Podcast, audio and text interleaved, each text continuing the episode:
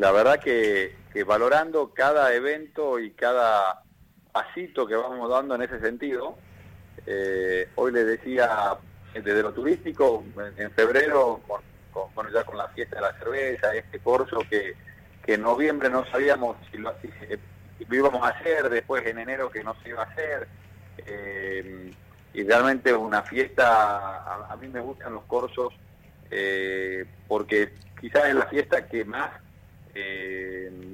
conjuga o que, mezcla eh, tanto lo turístico con lo popular, es decir, que está orientado a aquellos que nos visitan y que la disfruta mucho la gente de la ciudad.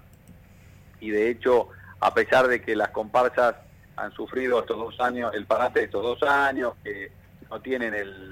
la estructura que tenían hasta, la última edición del 2020, eh, y que por ahí tienen menos eh, integrantes y demás, realmente han hecho un gran esfuerzo para regalarnos un, lindo espectáculo, pero la respuesta de la gente es extraordinaria porque hemos tenido todo el corsódromo formado las dos noches y poder ver que, que reencontrarnos, que la gente disfruta, es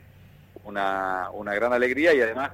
para nosotros que estábamos acostumbrados a eso y que vivimos de eso como ciudad turística realmente nos da mucha expectativa para lo que para la temporada que viene.